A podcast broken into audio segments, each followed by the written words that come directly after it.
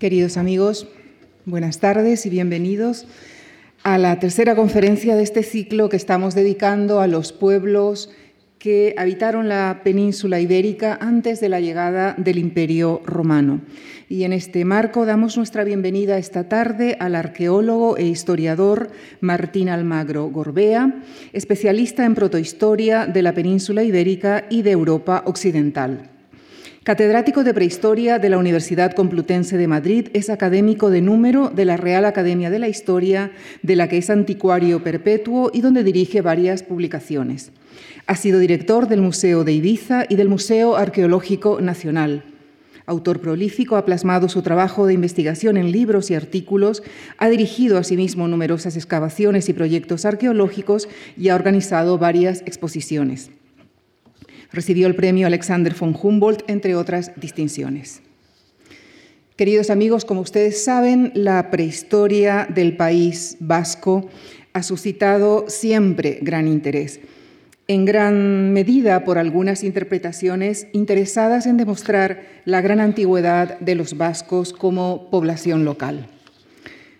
Los recientes estudios prehistóricos, lingüísticos, genéticos, así como el análisis de las tradiciones etnológicas y literarias, arrojan interesantes resultados en este ámbito y para hablarnos de ellos les dejo ya con el profesor Martín Almagro Gorbea, Gorbea de Madre Vasca, en la conferencia que ha titulado Los pueblos prerromanos del País Vasco. Muchísimas gracias. Pues muchas gracias.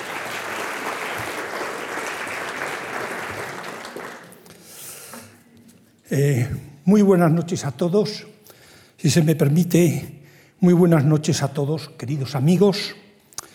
Quiero, en primer lugar, dar las gracias por estas palabras de bienvenida, siempre elogiosas en demasía, pero que sirven para dar calor a una conferencia dentro de este ciclo que tiene tanto éxito y que confirma el interés que tenemos por conocer nuestro pasado y si ese pasado hay que verlo desde la arqueología, sin ser Indiana Jones, pero resulta atractivo. Y si a ello se añade el misterio del origen de esta lengua vasca y de los vascos y la problemática que tiene, que a veces roza la política, de lo cual voy a hablar, y voy a hablar sin, sin tapujos, con confianza, pues yo creo que todavía más. Y por eso, por todo ello, quiero felicitar sinceramente a la Fundación Juan Marc por esta iniciativa, yo creo que tan interesante y que tiene más trascendencia cultural de la que a primera vista parece si recapacitamos en ello.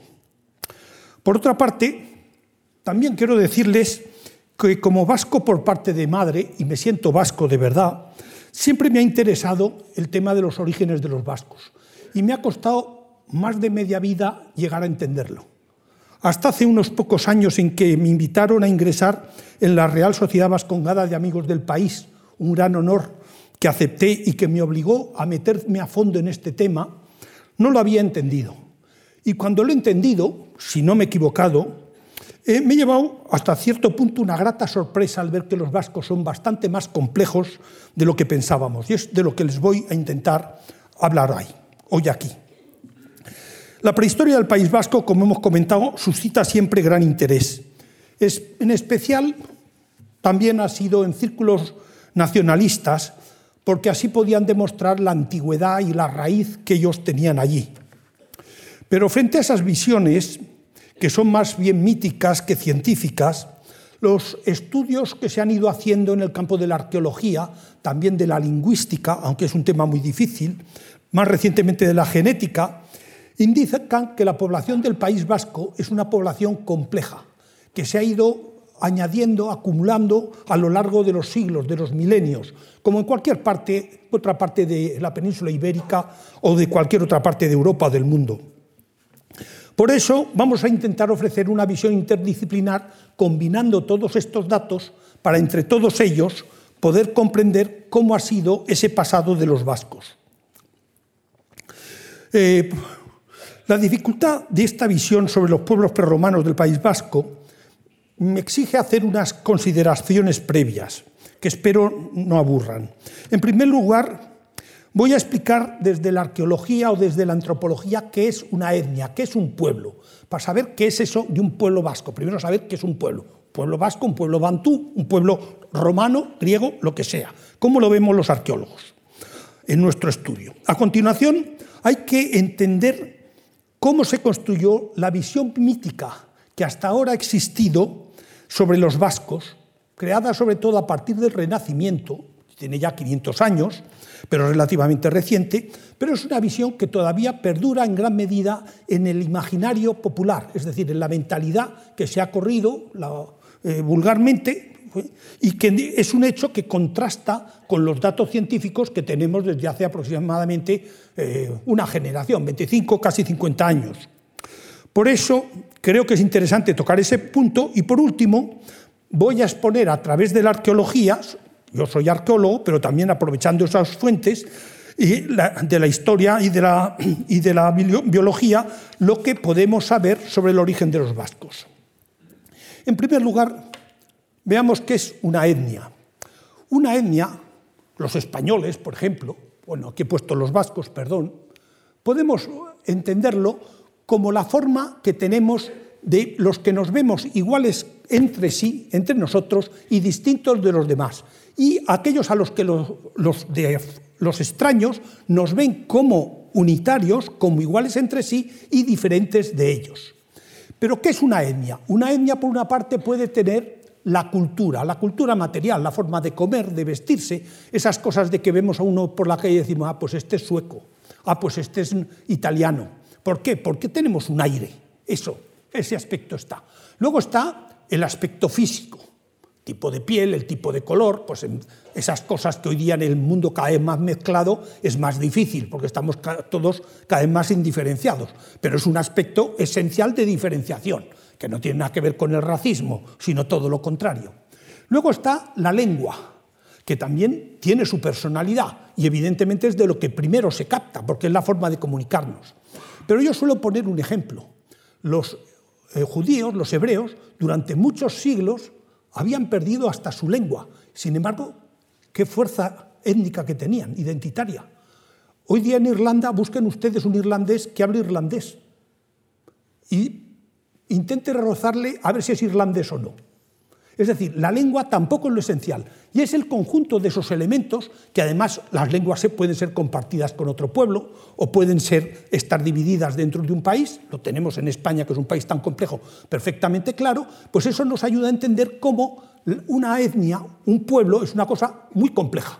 No es blanco y negro, no es como las téseras de un mosaico, sino que es una cosa de interacción. En segundo lugar, también es importante, y esto lo, publicó un gran arqueólogo del siglo XX, Clark, eh, estos elementos que conforman eh, la etnia, la lengua, el imaginario, el pensamiento, la sociedad, la estructura social, el ADN, la cultura material, la ideología, la religión, evolucionan a lo largo del tiempo. Nunca es una foto fija. Evolucionan los animales evolucionamos como entes biológicos, mucho más la cultura, y más en estos tiempos, ¿eh? pero también ha pasado atrás. Entonces, pensar que un pueblo está siempre igual, es fijo, es un mito, es imposible. ¿eh? Y esto nos va a ayudar a entender el origen de los vascos. ¿eh? Y luego, en tercer lugar, hay que tener en cuenta que todos los pueblos viven interrelacionados el pensar que un pueblo vive aislado, aunque lo pusiéramos en una isla desierta, por pura mecánica de evolución social y no digamos biológica, acabaría dividiéndose en grupos o extinguiéndose. Mucho más si estás en una zona de cruce de caminos, como vamos a ver que es el, el, País Vasco, donde continuamente están pasando gentes, están produciéndose a lo largo de los milenios continuos cambios culturales que afectan a esa zona. Y entonces los pueblos están interaccionados entre sí, como están interaccionados los subsistemas de ese sistema cultural que he querido comentar. Yo creo que con eso podemos empezar a entender un poco mejor este tema de la comprensión de una etnia. Ahora paso al, paso al tema siguiente. El concepto, este concepto de etnia dinámico es algo moderno, desde mediados del siglo XX. Antes, ¿cómo se explicaba el origen de los pueblos? Pues se explicaba por medio de mitos.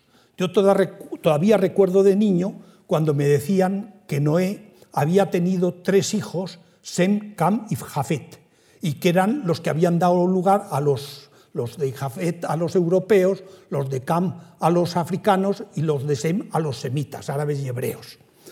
Eso es general en todo el mundo. Pero en el Renacimiento tuvieron que poner de acuerdo estos datos de la Biblia, que lo creían, como se ha creído hasta los datos recientes, junto con los datos del mundo clásico. Y empezó entonces a haber ahí ciertos problemas. Al mismo tiempo, empezaron a estudiar idiomas y a comparar unos idiomas con otros, simplemente al principio con vocabulario.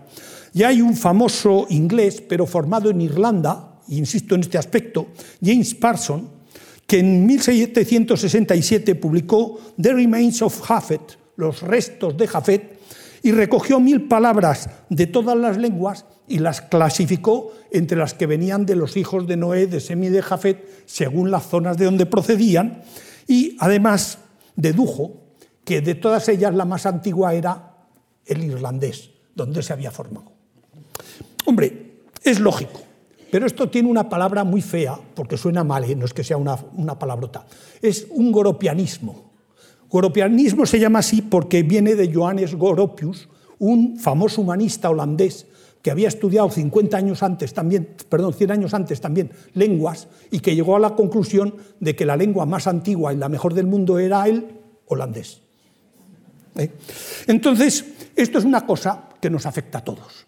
¿Quién no tiene el mejor pueblo el suyo y el mejor guiso el que me hacía mi madre o aquel guiso de mi abuela. Y no es una broma, es un elemento de profundo significado cultural en el ser humano, aunque mm, es tan habitual que ni, ni pensamos en ello. ¿no? Entonces, con estas ideas en el Renacimiento, cuando los españoles, los reyes católicos llegan a Italia, hay un fratre italiano, Año de Viterbo, que para darle escoba, hablando en plata, a fines del siglo XV inventa que ha encontrado un códice caldeo en el que narra cómo Tubal, que era el nieto de, Noé, hijo de Jafet, había llegado a Iberia y era el padre, el antecesor de Gargoris y Avis y a través de ahí de los reyes de España, que por tanto venían nada menos que del arca de Noé y no digo del paraíso por poco. Bueno, esto era característico en la época pero lo acepta nada menos que Juan de Mariana en su famosa Historia de España. Y esto se ha seguido enseñando sin discusión hasta el siglo XVIII, hasta la Ilustración, y discutido por los eruditos, pero aceptado por muchas gentes casi hasta nuestros días.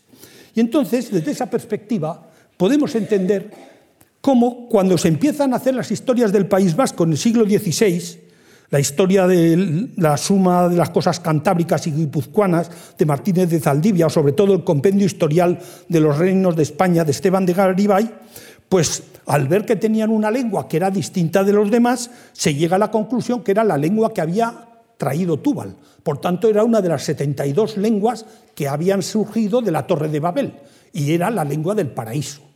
Y esas cosas se enseñaban como datos históricos que cuando realmente eran mitos. Y en esta misma línea, aún sorprende más que ya en plena ilustración, una de las figuras más interesantes en el campo de la lingüística en España, que es Manuel de Larramendi, que es el primero que empieza a hacer estudios objetivos de la lengua vasca, con su famoso diccionario trilingüe, o sea, son trabajos muy avanzados para su tiempo, sin embargo, cae plenamente en el mito y ahí lo pueden leer, cuenta que ha encontrado unas tablas de bronce que no ha visto nadie, que contaban cómo los vascos antiguos, como si fueran de época prerromana, habían escrito a nuestro gran hacedor, los euskaldines, le elegimos esta tabla sólida de metal al tiempo que se nos ha entrado por primera vez los extranjeros con diferente lengua, para dar a entender a nuestros venideros que adoramos nosotros a un solo Dios, no como esos huéspedes tan mentirosos que adoran a dioses falsos. Es decir, está aquí toda la esencia de considerarse superior a los demás dentro de la mentalidad de la época. La misma postura adoptaron otras figuras eh, importantes, como por ejemplo Astarloa o Erro, eh, que llegan incluso a decir que el alfabeto eh, griego por las lenguas, letras que tenía, esas se leían desde el vasco y por tanto se habían inventado en el País Vasco. Son cosas que ya a veces rayan un poco en, no sé cómo decirlo, en, lo extraño, en lo estrambótico. Pero la idea de que la lengua era extraña y era muy antigua y venía de la Biblia, de alguna forma la aceptó Humboldt no en el campo mítico, sí en el de considerarlo anterior a las lenguas indoeuropeas, lo cual no estaba en absoluto demostrado. Y entonces difundió esa teoría por Europa, al creérselo los europeos, no lo creímos nosotros, y desde entonces se ha convertido en ese lugar común que, estamos, que estoy comentando. Pero al mantener este, estas tesis europeanistas hasta la actualidad, para explicar la prehistoria del País Vasco, eh, ha creado un problema porque eso es muy grato para el nacionalismo y por tanto ha tendido incluso a exacerbarlo, pero ha ido cada vez encontrando mayores dificultades. Según estas tesis, todo el País Vasco habría estado poblado desde siempre por los mismos, la misma etnia, etnia descendiente de Túbal y los que le acompañaron, que habían mantenido la misma lengua. Además, fíjense que no habría cambiado la lengua ni nada, ni, y la misma raza, mientras que basta con ir al País Vasco y ver que Nervión es, un nombre celta, que el Deva es un nombre celta, que el Cadagua es un nombre celta, para darse cuenta que esto no cuadra con un hecho tan antiguo, que es el más antiguo siempre de lo que se, de lo que se conserva en la lingüística, como es la hidronimia. A esto se ha ido añadiendo los análisis de, biológicos del ADN mitocondrial. Los actuales, estudios genéticos han demostrado y pongo esta tabla que para ustedes será, además en inglés, eso lo he hecho mal en no traducirlo, es Aldayeta, que es una necrópolis de época franca, de un grupo de francos que seguramente se incrusta en el País Vasco, también en la Alta Edad Media. ¿eh? Y tienen los distintos haplotipos, que son los elementos con los que se trazan los grupos genéticos. ¿eh? Lo que nos importa es que veamos que no hay muchos, es decir, que eran poblaciones reducidas, pero que son enormemente variados. Y entre ellos hay alguno, como por ejemplo el J, que lo pueden ver allá, que son característicos de toda Europa porque son los que han llegado cuando el hombre neolítico ha colonizado Europa. Y por tanto, este cuadro se podía poner en cualquier sitio de Europa y no discreparía para nada. Incluso el último de abajo de todo, el HT-17, es norteafricano, es un bereber. ¿Qué pinta un bereber en el País Vasco? Pues a lo mejor ha llegado con, las legiones romanas o Dios sabe cómo pero da idea de esta complejidad real frente al mito que hemos comentado. El mito es muy bonito, yo desciendo del arca de Noé, me siento muy satisfecho, ¿eh? pero eh, una cosa es que eso sea un mito, que cuando me voy a la cama, que bien duermo, y otra cosa es que la realidad histórica sea de esta manera. En resumen, hoy nadie puede decir que la gente del País Vasco descendemos de Túbal ni que hemos vivido allí desde la época de Túbal sin mezclarnos con otras gentes, basta con ver esto. ¿eh? Y lo mismo tampoco se puede decir que siempre se ha hablado en el País Vasco la lengua vasca, ni que siempre ha habido en el, País Vasco las mismas costumbres, ni se han hecho las mismas danzas. Es una cosa que tenemos que ir mentalizándonos. ¿Qué conocemos de la arqueología? Pues los primeros homínidos llegarían al País Vasco como llegaron a Burgos, esos de Atapuerca. ¿eh? Ese homo antecesor y el heidelbergensis hace un millón de años, no me voy a perder por ahí. Los primeros hallados en el País Vasco son solo de hace unos 200.000 años, que ya son años, ¿eh? pero paso también por ahí, paso de largo. En el Paleolítico Medio ya empezamos a tener cuevas con buena estratigrafía, los colegas vascos trabajan muy bien la arqueología, con esta tradición que viene desde Barandiarán por valorar su pasado, que eso ha dejado cosas muy positivas, y hace 35.000 años llegan los primeros especímenes de Homo sapiens sapiens que pueblan el País Vasco. Y hago un inciso porque me he pasado esta diapositiva que es interesante rápidamente. País Vasco tampoco es un país unitario. Hay una parte por el norte que llega prácticamente hasta el Deva y si se apura un poco hasta el de Izarán, es el País Vasco calizo, que viene es la prolongación del mundo cantábrico. Hay otro País Vasco meridional, que es la tierra de mi madre, desde Peña Gorbea hacia abajo, que va con el Valle del Ebro y con la zona norte de Castilla, de la Castilla la Vieja. Hay otra zona que va hacia los Pirineos, que va más o menos, pues eso, desde la zona de San Sebastián y casi desde el, desde Leizarán hacia el oriente. Y aún hay un cuarto país vasco, que es la zona norte de los Pirineos, que va con la Aquitania. La cultura humana es la interrelación del hombre con el medio ambiente para disfrutarlo en su beneficio. Luego, medio ambientes distintos siempre dan culturas distintas, aunque haya esas interacciones que hemos visto antes. Es impensable que una zona mm, estructuralmente tan diversa dé una cultura unitaria. Era solo una advertencia de paso que quería comentar para entender lo que vamos a ver a continuación. Entonces, eh, cuando llega el Homo sapiens, llega desde el mundo africano, hace unos 150 o 200 mil años, se va extendiendo por el viejo mundo y estas gentes en el Paleolítico superior, cuando llega la gran masa alpin, la gran masa de hielos, se queda toda Europa cubierta de hielos y solo las partes inferiores del Mediterráneo conservan las plantas, los animales y los hombres. Y entonces se suponía que son estas gentes que se han quedado en el ámbito más cálido del Mediterráneo las que cuando se retiran los hielos van poblando Europa. Y, por tanto, tendría que encontrarse esos elementos dentro de los distintos grupos, aquí cada colorcito que ven es los distintos grupos genéticos que hay en las distintas áreas de Europa. No voy a explicarlo, no se preocupen, punto por punto, porque daría para toda, solo para una conferencia. Lo que importa es que los tonos que podemos ver, por ejemplo, estos tonos lilas, que son los que se pensaban que eran antiguos, no aparecen en el resto de Europa y quedan solo en algunas zonas muy, muy concretas y muy aisladas, sin posibilidad de explicarnos bien su origen. A continuación, empieza el neolítico, llega el neolítico. El neolítico llegó con una colonización, son gentes que saben producir animales y plantas, y entonces van colonizando campos a un paso que se ha calculado que era aproximadamente el de un kilómetro por año. No es que fueran cada año haciendo un kilómetro, una generación iba más deprisa, otra iba más despacio, pero en general se produce ese proceso. Y eh, esto supuso una sociedad más compleja con territorios eh, más organizados. Y dentro de este proceso se llega al País Vasco y en el País Vasco con estas gentes se empieza a colonizar las zonas altas a través de la ganadería buscan en los veranos los pastos alpinos, perdón, que hemos que he visto ahí, que vemos en la, parte, en la parte inferior, y se organizan distintos grupos que podemos identificar bien a través de sus tumbas colectivas, que eran los dólmenes. Y por tanto sabemos que en ese momento ya está prácticamente colonizado todo el País Vasco, con grupos distintos por el Pirineo, que tienen afinidades, pero que demuestran esa diversidad que les he comentado desde el punto de vista geográfico. Ah, después ya llega lo que se llama el calcolítico.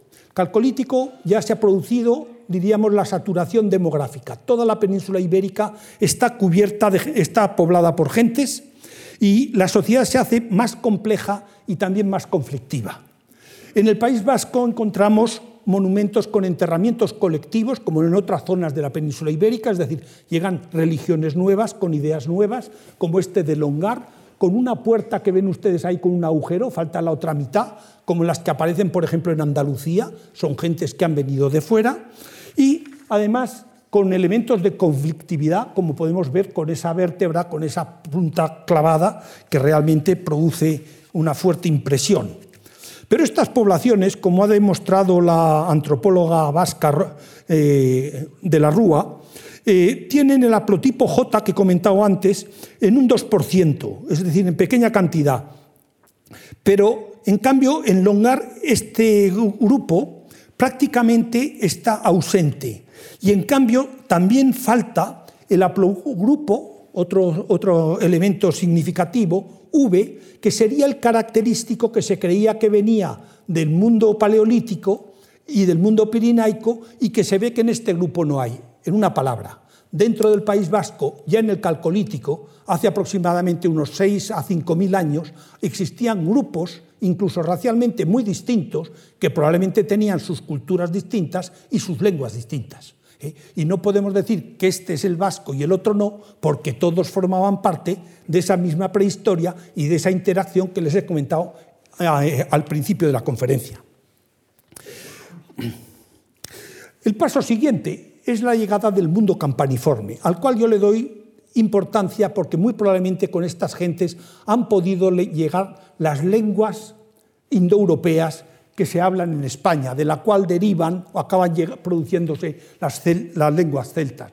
Son gentes que vienen del mar, del, mar Negro, han pasado por los ríos del Dniester, desde el Dnieper, del Don, hasta el norte de Europa y han dado lugar a la cerámica de cuerdas, la cordeware que ven ustedes ahí. Y en la zona de Hungría y del centro de Europa surge el mundo campaniforme, que son guerreros que se trasladan y reconocemos sobre todo por todo el occidente de Europa, por las mismas áreas que luego van a estar pobladas por celtas. Con lo cual no quiere decir que todos fueron celtas ni que celtizaron Europa, pero sí que llevan ya elementos que luego con la evolución van a ir dando lugar a estas gentes. Y se caracterizan por un vaso que sabemos que era un vaso para bebida alcohólica. Es decir, seguramente era la bebida del jefe con sus guerreros. Un jefe que se entierra individualmente indica ya clases sociales. Es decir, ya hay élites que gobiernan una sociedad que se ha hecho cada vez más, más compleja. Y hay artesanos que hacen metal, hay, carpinteros, hay pastores, hay agricultores. Y alguien tiene que poner orden, que es este personaje que se entierra en una casa con los postes que ven ustedes ahí, dentro de un túmulo, esto está en las Bárdenas, las Bárdenas reales de la zona de Navarra. Y estos hallazgos del campaniforme, perdón, vienen acompañados, a ver que le he dado mal, ahora, eh, de estelas como esta que vemos del Soalar, con una impresionante alabarda, creo que la ven ustedes ahí perfectamente, como otra que hay, por ejemplo, de Portugal, que son armas simbólicas del carácter de élite que tenían estos guerreros. Pero lo mismo que el hacha de, Valencalecu, que vemos arriba, indica la presencia de gentes que vienen de muy lejos. Ese tipo de hacha, por ejemplo, es un hacha nórdica, de la, de la, zona del Báltico, mientras que estas alabardas son características de todo el mundo atlántico, sobre todo de la zona de Irlanda. Hay contactos y hay gentes que se mueven. Y estas gentes llegan a la edad del bronce y tienen dos aspectos. En el norte del País Vasco los hallazgos del campaniforme son relativamente reducidos. En el sur del País Vasco, es decir, esa tierra de la Peña Gorbea y toda esa zona meridional abierta al Valle del Ebro y a, y a la meseta, en cambio son bastante más abundantes, hasta el punto de que se conocen más de 100 hallazgos que si suponemos que se ha conservado solo un 1 por mil, y es poco, probablemente se han perdido más, nos darían una proporción de hallazgos que indica una muy profunda presencia de estas gentes por el País Vasco, es decir, se movían mucho gentes de fuera y por tanto iban matizando culturas, genes y probablemente lenguas. Y llegamos a la edad del bronce. En la edad del bronce, a partir del 2000, eh, que prolonga el mundo campaniforme, pero se observan dos grupos. Uno septentrional, todos viven en cuevas, pero con culturas distintas, vive en el mundo cantábrico esa zona más húmeda que, hay, que caracteriza todo el norte de España, mientras que las llanuras alavesas tienen unas culturas también en la Edad del Bronce más afines a las de la zona castellana. En estas destaca la cultura de Cogotas I, que se caracteriza por esas cerámicas, junto incisas y excisas, y sobre todo por una economía ganadera con predominio de ovicápridos y de transhumancia estacional, que por tanto sustituye las antiguas tradiciones megalíticas que hemos comentado al inicio del Neolítico. Esta cultura de Cogotas I es característica de la meseta. Estos son los hallazgos. Se extiende por otras zonas de España, pero sobre todo es característico de la meseta. Y por tanto ahí son gentes las mismas las que hay en la meseta y en el País Vasco. ¿eh? Y junto con estas gentes podemos también relacionar esos puntos negros, que son armas que han depositado los guerreros a las aguas, porque las aguas eran sagradas y a través de un agua, de una arma arrojada a un río o a una laguna, pasaba al otro mundo, al más allá. Es un poco como la leyenda de Caronte, que llevaba a los muertos al más allá. Son creencias de ese tipo. Y cogen justo toda esta misma zona. Y también cogen la misma zona algunas palabras que tenemos en castellano antiquísimas, como es, por ejemplo, la palabra páramo la dispersión de páramos son esos puntos negros y tienen la misma difusión que hemos visto antes. Por tanto, las gentes de Cogotas I muy probablemente ya tenían estas palabras indoeuropeas y estas creencias indoeuropeas y aparecen por lo menos en la parte meridional del País Vasco con toda seguridad, no como invasores, sino como la evolución de las propias gentes. Y es esta sociedad protocelta la que probablemente ha perdurado en todo este cuadrante grande del noroeste de, Hispania hasta la romanización, evolucionando, es decir, ha cambiado la lengua, ha cambiado la cultura, han cambiado también las gentes, probablemente también genéticamente, ¿eh? pero se produce ese sustrato general dentro del cual se incluye perfectamente, como veremos, el País Vasco. Eh, prueba de ello son algunas creencias, no solo la arqueología. Por ejemplo, el río Deva, río más vasco que el Deva es difícil, Deva quiere decir diwa, diosa, en celta, en indoeuropeo. Es una de las palabras celtas más puras que tenemos en la península. Y ahí podemos ver todos los devas que tenemos en España. Es decir, es un, es un término genérico, ¿eh? amplio.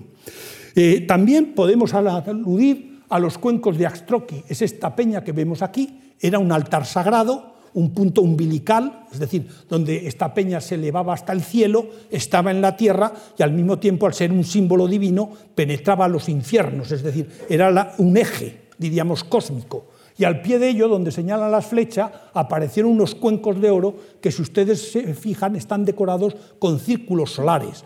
Sabemos que esto, por tanto, adoran al sol como elemento eh, eh, cósmico de ordenación del mundo, probablemente incluso con el calendario, con preocupaciones del calendario. Y estos son hallazgos semejantes del centro de Francia y de La Coruña. Es decir, el País Vasco se entra dentro de esta visión cosmológica de lo que era el mundo de tradición indoeuropea. Y lo mismo podemos decir con algunos árboles sagrados que eran donde se reunían la gente para tomar las decisiones. Yo pongo el árbol donde se casó mi madre con mi padre, el árbol de Aceniega, que luego se ha cristianizado con la famosa basílica que hay al lado. Pero la idea es que en ese árbol que estaba justo entre la villa de Arciniega y el valle de Ayala, era donde se reunían a discutir. ¿Y por qué? Porque es la tradición ancestral que viene del mundo celta, donde el árbol, eh, la encina o el roble era la propia encarnación del dios, era Zeus, el dios supremo el que se encarnaba ahí. Y por tanto las reuniones que ahí se hacían eran sagradas y lo que se hacía había que aceptarlo porque era voluntad de la divinidad. Y esa, la tradición última de evolucionando esto, es el árbol de Guernica. Y porque sea celta de origen, no es vasco. Fíjense al contrario, qué bonito es el que ahora entendemos por qué en ese árbol se han hecho siempre las reuniones y qué significado más profundo tenían desde época prerromana hacer las reuniones así. Sigamos adelante aunque estos temas de desmitificación a veces alguno le pueda resultar sorprendente. Eh, ya llega el bronce final y la edad del hierro, el último milenio antes de Cristo. Vamos a, gran velocidad. Y en esos momentos podemos ver cómo eh, todo el norte de España tienen más o menos galaicos, eh, astures, cántabros, autrigones, caristios y bárdulos, tienen más o menos el mismo sustrato y viven con una economía y una sociedad muy parecida. Sabemos por Estrabón y Justino que tenían una sociedad ancestral, es decir, que venía de épocas precedentes, yo creo que por lo menos desde el campaniforme, basada en la familia nuclear. Y cuenta que el hombre se ocupaba del ganado, de la caza y de la guerra, y la mujer de la casa, por supuesto de los hijos, y del laboreo de la tierra, que sobre todo es el huerto que es una tradición que ha estado en Asturias y en el País Vasco, en buena parte de Galicia, hasta nuestros días, y que viene de esa tradición tan antigua. En esa época no hay élites gentilicias, habría jefes, pero no forman parte de la estructura social. ¿eh? Ni tampoco, por supuesto, núcleos urbanos. Era población dispersa o en pequeñas aldeas. A partir del primer milenio encontramos los primeros castros. Empieza a haber dificultades y se empiezan a fortificar en sitios altos, como ese Castro de Nayo, con casas redondas cuyos interiores se han reconstruido con las cerámicas groseras, toscas, que utilizaban para cocina y los grandes vasos para el almacenamiento, en unidades domésticas con el hogar en torno al poste, que es aproximadamente como se vivía en toda la cultura de Cogotas I que hemos visto antes y en toda esa zona septentrional de España. Eh, sin embargo, poco a poco desde la zona de Cataluña, a través de los Pirineos orientales, entran los campos de urnas, que son gentes también celtas, pero originarias de Europa Central, que traen un rito de incineración. Queman al muerto y lo depositan en una urna bajo tierra.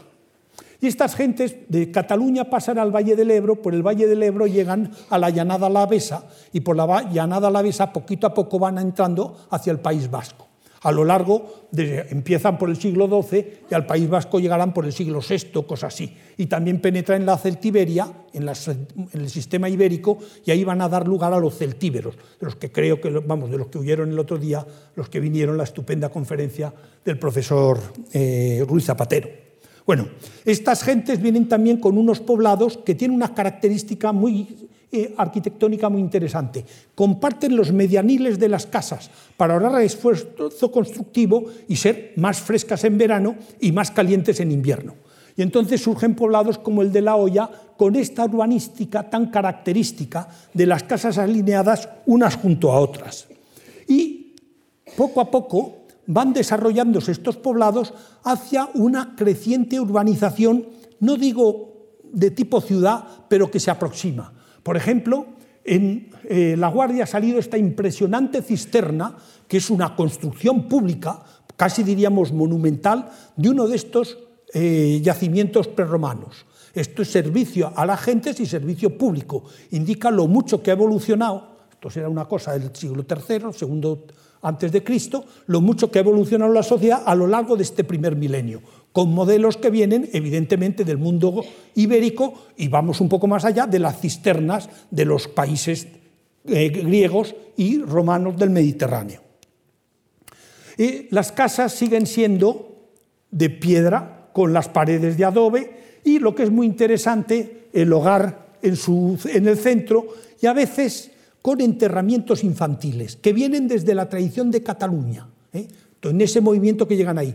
Y esos enterramientos infantiles yo los he puesto en relación con la tradición que todavía había en tierra en tiempos de mi madre de que los niños no bautizados no se podían enterrar en el cementerio, se enterraban debajo del alero de la casa. Es decir, son tradiciones de esas milenarias que parece que no, lo que no molesta perdura, perdura en procesos de larga duración. Y son tradiciones que vienen una de aquí, otra de allá, y es la madeja que va creando esa soja que es la etnia y que es la cultura. ¿eh? Eh, estas gentes también llegan incluso a escribir y las escrituras que tenemos son plenamente celtibéricas.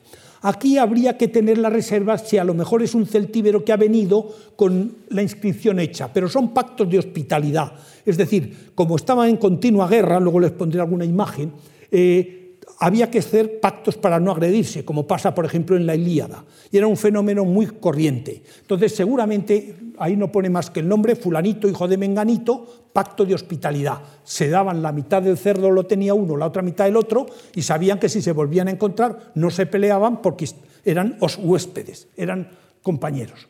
Pero todas las teseras están en celtibérico. Si escriben celtibérico, si tienen dioses celtibéricos, si tienen una cosmovisión eh, celta, estas gentes son celtas, no hay que darles, no hay que darle muchas vueltas. ¿eh? Y también en estos momentos, ya avanzado el milenio, hacia el siglo III, segundo antes de Cristo, empezamos a tener representaciones como esta preciosa estela de Velella o la fíbula de Caballito, que indica la existencia de clases ecuestres. Es decir, estos son o divinidades o personajes heroizados, divinizados, un antepasado que lo han convertido en divino y que protege al resto del grupo, y el descendiente se considera caballero y viste la túnica con este imperdible en forma de caballo para distinguirse socialmente. Es decir, no solo ha avanzado la urbanística, ha avanzado también la sociedad, pero dentro todo de un esquema perfectamente celtibérico. Ahí pueden ver el mapa de por dónde salen esas fibulitas, que no está muy lejos del que hemos visto antes cuando les hablaba de esa cultura de Cogotas I que hemos comentado al principio. Es decir, País Vasco se interrelaciona con las gentes de su alrededor, como es lógico y como ocurre en todas las áreas del mundo. ¿Cómo vivían estas gentes? Pues, eh, bueno, también se me ha olvidado esto comentarlo, estos son los términos, los topónimos, los nombres de lugar indoeuropeos en el noreste de la península ibérica. Ven ustedes cómo aparecen por todo el Valle del Ebro, también por Cataluña, Levante, pero también en el País Vasco. Son esos deba que os comentado antes, etcétera. No quiero insistir ahí. Pero sí que es interesante lo que dice de estas gentes la epigrafía. Cuando llegan los romanos empiezan a escribir y entonces tenemos sus nombres. Y los nombres son todos celtas, algunos de ellos claramente celtibéricos, y solo podemos señalar tres, cuatro con dudas que serían nombres éuskaros, es decir, de gentes que muy probablemente, hay quien dice, no, es que los éuskaros no escribían porque estaban dominados, no, muy probablemente son los primeros que desde Navarra están llegando al País Vasco porque también los vascones se movían, lo mismo que los celtíberos. ¿eh? Pero esto es la antroponimia, la forma de llamarse de estas gentes. ¿eh? Y vamos a ver un poco cómo vivían.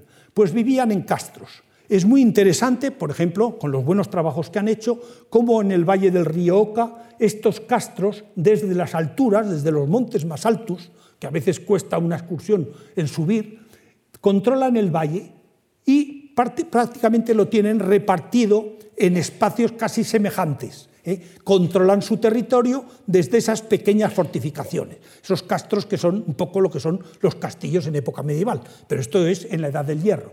¿Y cómo era un castro? Pues un castro, esto abajo vemos la fotografía actual aérea, ¿eh? se ven los restos de la muralla, cuando la reconstruyen, pues era una muralla de piedra, luego reforzada con una estacada, y en el interior 8, 10, 12 viviendas casi habría que decir chozas, más que casas, es la tradición de esas casas circulares que recuerdan que hemos visto en Enayo, que viene de la Edad del Bronce, que hemos visto en la cultura de Cogotas I, ¿eh? y que perdura en la Edad del Hierro en algunos grupos. Y desde ahí controlan el valle, sus eh, huertos y sus ganados.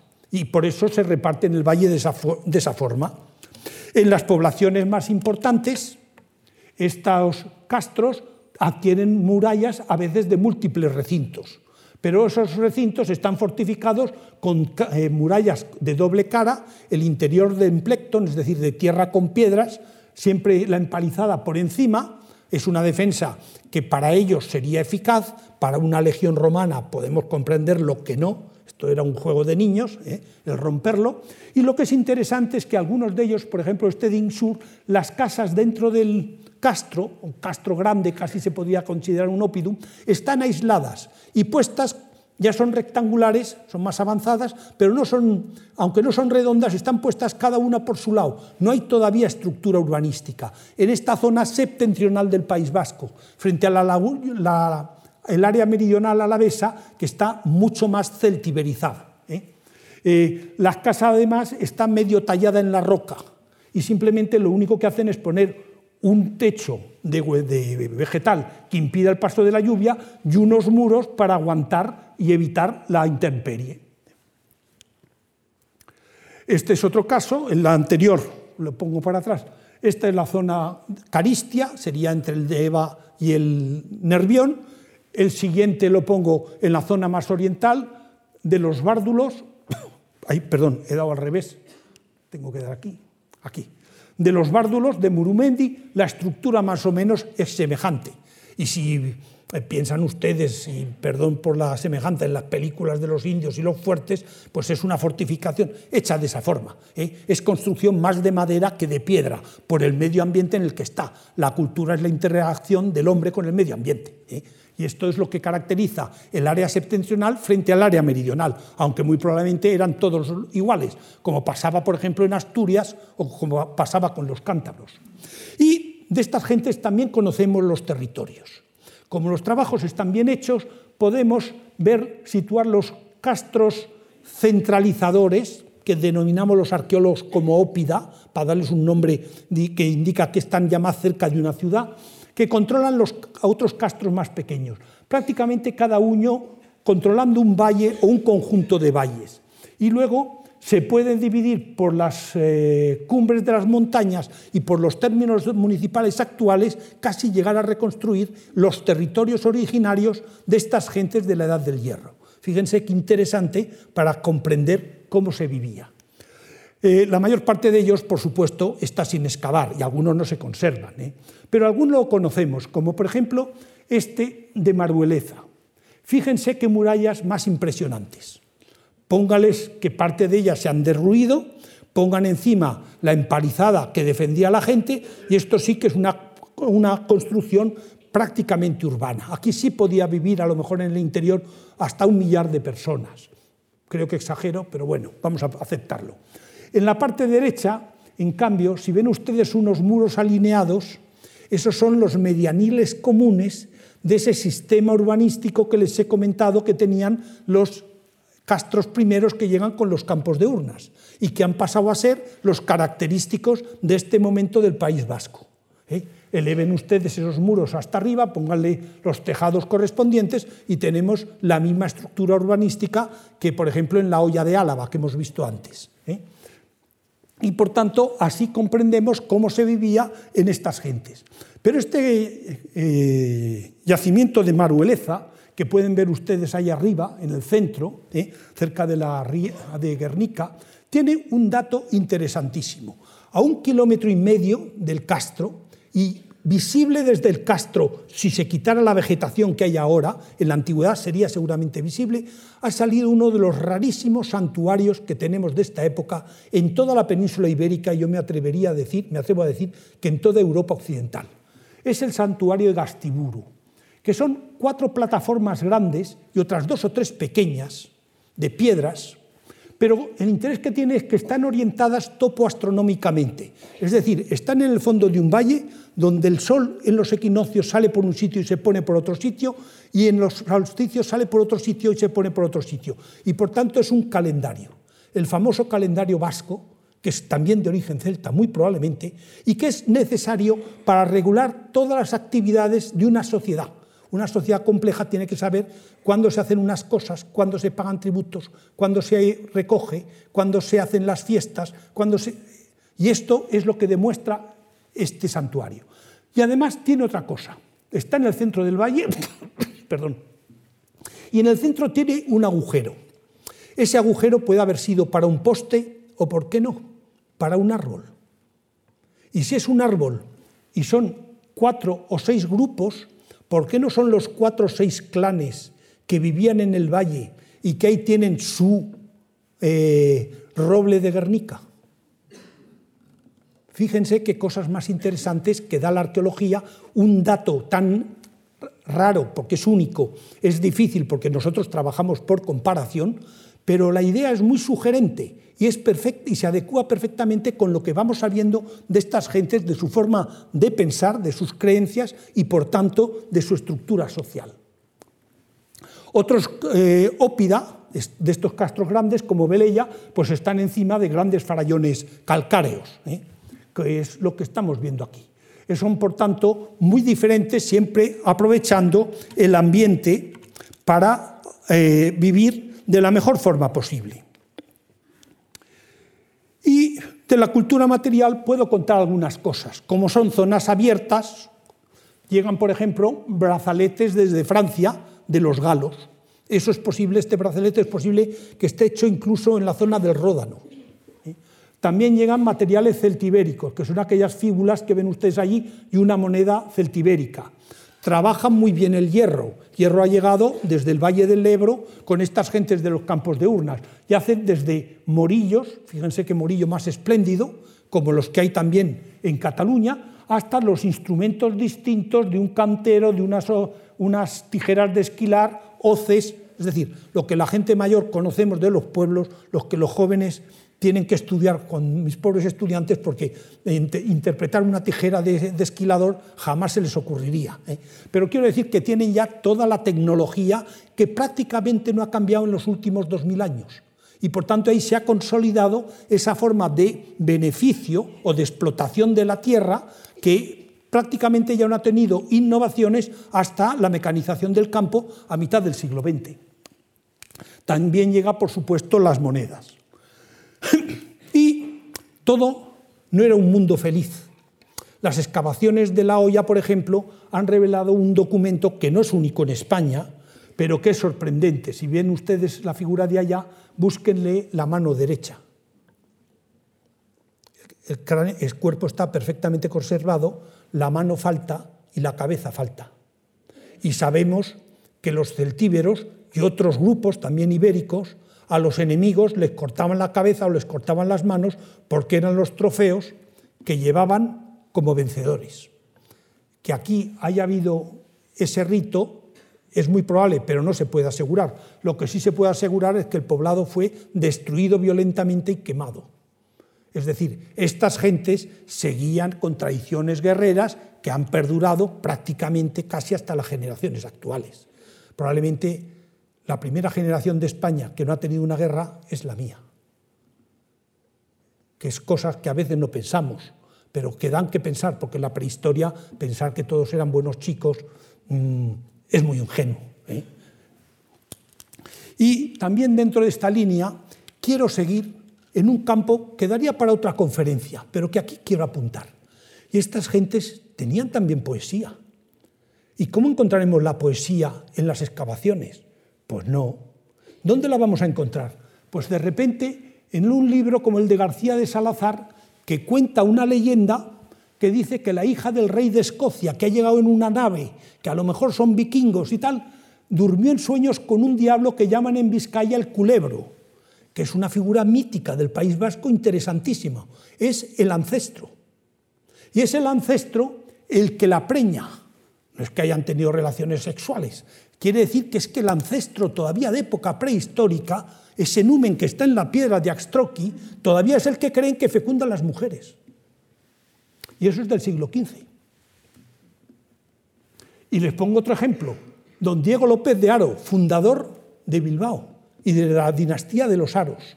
Pues este señor, yendo un día de caza, porque era muy buen, muy buen montero, a la espera del jabalí, se encuentra con una mujer que canta de maravilla. Esto suena a cuento medieval y es de época medieval, es posible que esté adornado por la época. Y la mujer estaba encima de una peña. Me quedo con ese detalle. Esta dama era hermosa, muy bien hecha de todo su cuerpo, salvo que tenía un pendido de cabra. ¿Qué quiere decir? Pues sabemos que los dioses celtas se caracterizaban porque podían ser humanos y animales, y vegetal y lo que quisieran. Y cuando destruyen Delfos, se ríen de los griegos porque hacían los, dioses con figura humana. Estamos por aquí con esos restos. Y se fue. Y cuando la cosa no va bien, la mujer se va para las montañas. Y es la diosa Mari del mundo celta, perdón, del mundo vasco, que forma, es la figura esencial de la mitología vasca. Que ha sido nada menos que la madre de toda la tradición de la familia de los, de los López de Aro. Es decir, los López de Aro vienen de una diosa. ¿Le suena a alguien que sea hijo de diosa? Vayan a la literatura griega. Todos los héroes, todos los reyes tienen antepasados divinos, hasta César, que era descendiente de Venus. Los vascos no somos menos. Y fíjense cómo hasta podemos conocer esta literatura. No tenemos la lengua originaria, no conocemos la música del bardo, pero sí conocemos las ideas esenciales, que es exaltar al jefe explicando la importancia de sus ancestros. Es decir, yo vengo de Túbal. Esa es la idea. ¿eh? Y es interesante cómo estas tradiciones siguen y en, tiempos de Pedro de Barcelos, que es un escritor portugués que está en la corte española en el siglo XIV y que recoge muchos aspectos nobiliarios, es él que recoge esta tradición y nos cuenta que cada vez que el señor de Vizcaya, es decir, que los López de, que los López de Aro iban a una aldea que se llamaba Busturia, que es la, ría de de...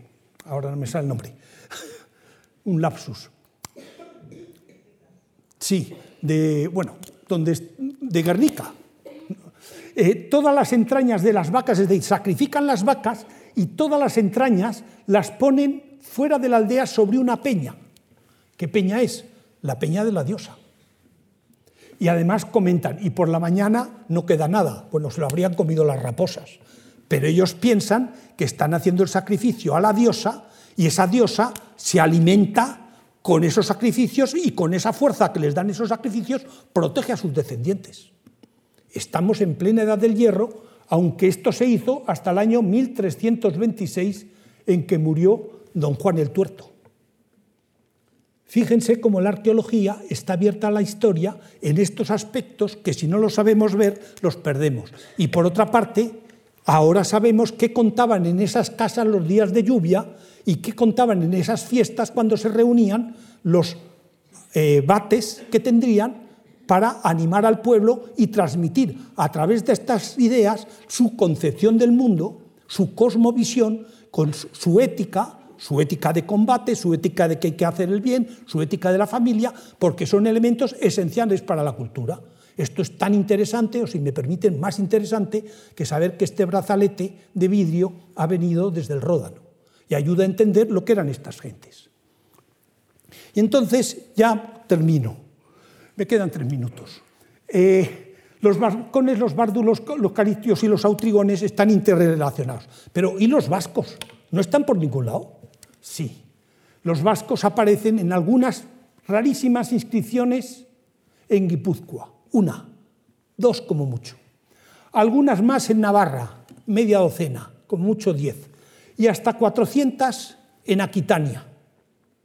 Con estos nombres que ven ustedes ahí, Beltesonis, Saharri, Narjurun, Gesi, que son nombres que han podido ver que están en el origen de lo que es la lengua vasca.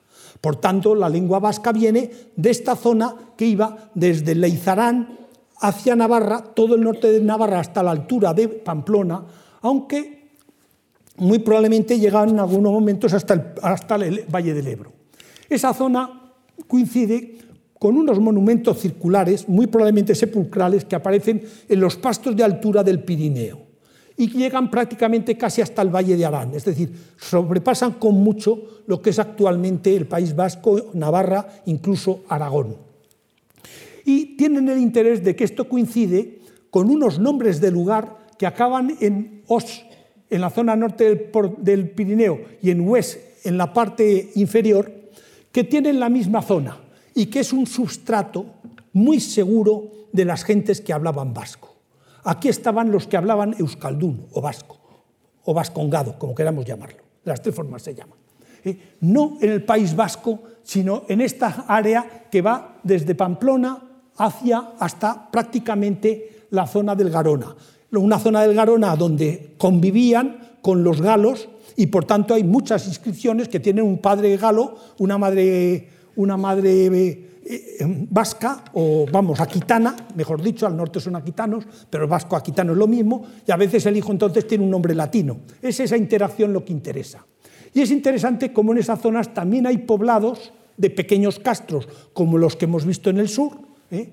pero de desarrollo semejante, muy mal estudiados, todavía peor estudiados que en el país eh, vasco-español, sí que hay enterramientos tumulares que deben ser el prototipo de esos círculos de piedra que encontramos en las alturas, porque son las gentes que se mueven en verano al Pirineo y en la época baja van a la Aquitania a invernar. ¿eh? Y entonces tenemos así localizado estas gentes que sin embargo por la parte española, esto es el mapa de España y con el Golfo de Vizcaya, se llegan a extender en algunos momentos hasta el Valle del, Ebro y no ciudades como Calagurris, que es la actual Calahorra, Alaún, que es Alaón, tienen nombres vascos y muy probablemente han sido vasquizadas. Lo mismo que los celtíberos penetraban hacia el País Vasco, pues esta gente del Pirineo, cuando han podido, han bajado hasta el Valle del Ebro con unos fenómenos de interetnicidad que demuestran sus monedas, vascunes, eso es lo que pone esa moneda, no sabemos bien dónde estaba, pero había una ceca que se llamaba vascunes, que aunque hay ciertas reticencias, parece que se identifica con los vascones, y luego con fenómenos de interetnicidad como esta inscripción que apareció en Contrevia Velaisca, que es Botorrita, a unos 8 kilómetros de Zaragoza, donde el Senado, es decir, los ancianos de una ciudad celtibérica que es Contrevia Velaisca, pone Senatus Contreviensis, dirimen un pleito por un acueducto estamos en el Valle del Ebro y en un momento en que están ya los romanos, escriben en latín, entre un pleito que tiene una ciudad eh, vascona, Alaón, Alagún, con dos ciudades ibéricas, Sosines y Salduvie, por el paso del acueducto. Es decir, no solo había interetnicidad, sino que hacían incluso derecho internacional para las disputas que había de unos pueblos con otros, que por las buenas lo hacían así, por las malas, como hemos visto antes. ¿eh? Pero sí que es muy interesante para entender que no eran cajones fijos y que la interetnicidad debía ser muy frecuente. Y esto debió continuar hasta la época romana, cuando se eh, romaniza el País Vasco y, por ejemplo, Álava, la gente no lo sabe, es la provincia española que tiene más inscripciones romanas por kilómetro cuadrado. No es una casualidad.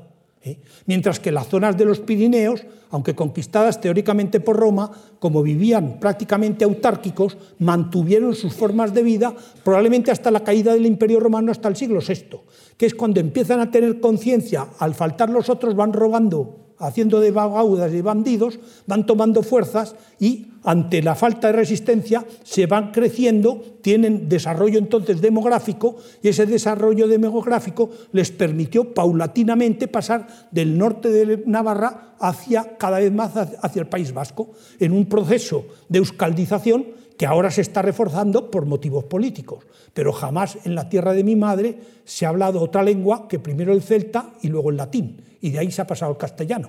Por tanto, hay que tener cuidado también en estas cosas porque a veces se puede mistificar la historia con motivos no ortodoxos. Y termino con un ejemplo que es un ejemplo para todos. Es el caso de las falsificaciones del euskera que se hizo en Veleia. No sé si a alguno de ustedes les suena, pero un arqueólogo que recibía unas subvenciones que ya la quisiera cualquier arqueólogo de España para sus excavaciones, se dedicó a intentar falsificar inscripciones para hacer creer que los caristios hablaban, eh, hablaban una lengua vasca y claro, ponía unas inscripciones que la primera creó dudas, pero en cuanto decía que nos vamos a beber a la taberna y uno Jesucristo de tal en el siglo IV y otras veces inscripciones egipcias, lo único que demostró es la mala fe de intentar engañar a la gente, porque aparte de que estas cosas sean curiosas, el conocer nuestro pasado es nuestra memoria colectiva. ¿Qué me pasa a mí si en este momento pierdo yo la memoria? Me tienen que llevar a mi casa, dejo de ser quien soy. ¿Qué le pasa a una sociedad si le engañan y le mienten la memoria colectiva? Deja de ser la sociedad que es y la tienen que llevar como me llevan a mí si pierdo la memoria. Por eso, tener interés por la historia, saber objetivamente de dónde venimos, con todas las dificultades y todas las discusiones, lo que yo estoy diciendo no es nada seguro, no digo que cambie todos los días, pero cada vez que hay hallazgos nuevos, pues los tengo que adecuar. Es un trabajo que a veces suena un poco al mito de Sísifo. Montas una teoría, luego se te desmonta, tienes que montar otra. Pero lo que no cabe duda es que cuando miras para atrás ves que hemos adelantado muchísimo. Y entonces es desde esa perspectiva, desde la que yo me atrevo a decir que merece la pena estos estudios, porque esta memoria colectiva nos hace entendernos mejor, entender mejor cómo las cosas positivas son las que siempre han hecho avanzar a la humanidad, que siempre tiene eh, problemas, y que es desde este punto de la memoria colectiva como podemos y debemos planificar nuestro futuro en el mundo global al que estamos abocados. Y por tanto, estas viejas piedras parece que no hablan también para tiempos presentes y para tiempos futuros. Muchas gracias.